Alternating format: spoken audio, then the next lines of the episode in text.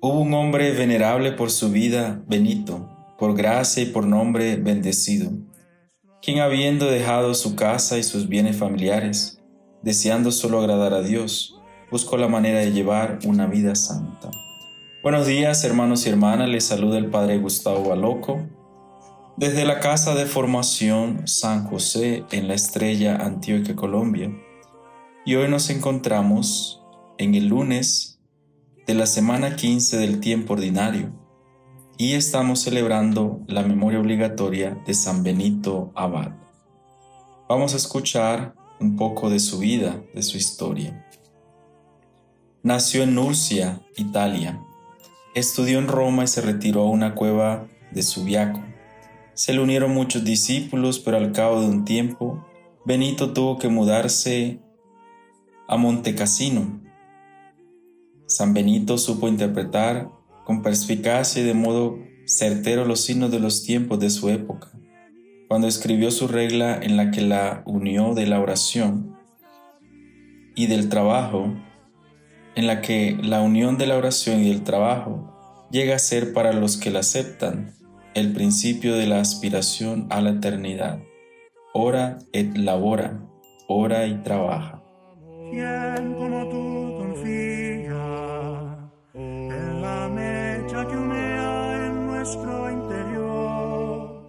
El Evangelio que nos acompaña en el día de hoy es el Evangelio de Mateo, en el capítulo 10, versículos 34, 34, capítulo 11 y 1. En aquel tiempo dijo Jesús a sus discípulos, No piensen que he venido a la tierra a sembrar paz, no he venido a sembrar paz. He venido a enemistar al hombre con su padre, a la hija con su madre, a la nuera con su suegra. Los enemigos de cada uno serán los de su propia casa. El que ama a su padre o a su madre más que a mí no es digno de mí. El que quiere a su hijo o a su hija más que a mí, no es digno de mí. Y el que no coge su cruz y me sigue, no es digno de mí. El que encuentre su vida la perderá, y el que pierda su vida por, la, por mí la encontrará. El que lo recibe a ustedes me recibe a mí, y el que me recibe a mí recibe al que me ha enviado. El que recibe a un profeta porque es profeta tendrá paga de profeta y el que recibe a un justo porque es justo tendrá paga de justo. El que dé a beber, aunque no sea más que un vaso de agua fresca, a uno de estos pobrecillos, solo porque es mi discípulo, no perderá su paga, se lo aseguro. Cuando Jesús acabó de dar instrucciones a sus discípulos, partió de allí para enseñar y predicar en sus ciudades. Palabra del Señor. Gloria a ti, Señor Jesús.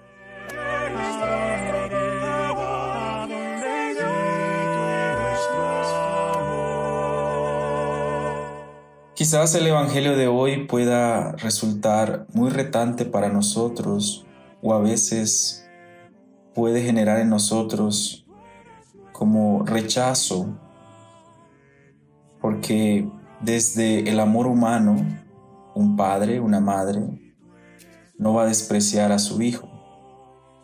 Hay casos excepcionales.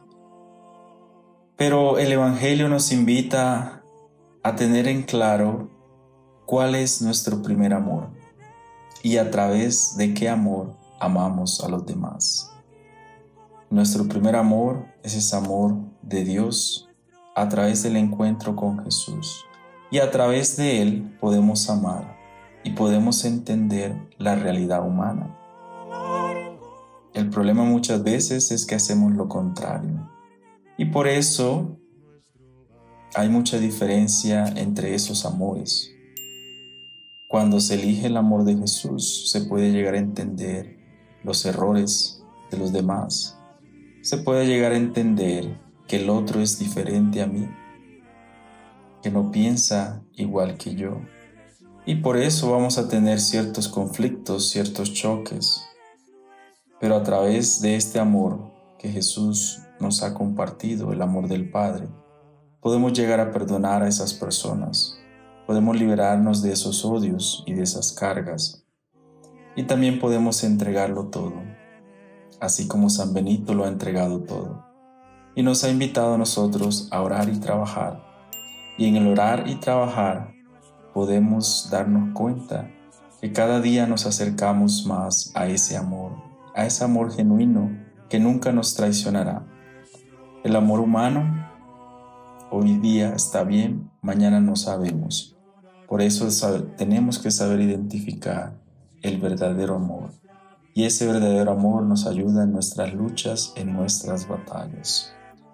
Que el Espíritu Santo nos guíe a ejemplo de San Benito que ha sido guiado para ser un santo de inspiración, para trabajar en su propia vida y dejarnos a nosotros el ejemplo para seguir trabajando en nuestras vidas. Que este Espíritu Santo nos ilumine siempre y nos ayude a entender el amor humano y el amor divino y cómo uno puede guiar al otro y puede a, nos, a cada uno de nosotros iluminarnos siempre. Amén. Y que el Dios Todopoderoso nos bendiga, el Padre, el Hijo y el Espíritu Santo. Amén. Buen día para todos, guiados siempre por este Dios que nos ama y que siempre espera mucho de nosotros. Amén.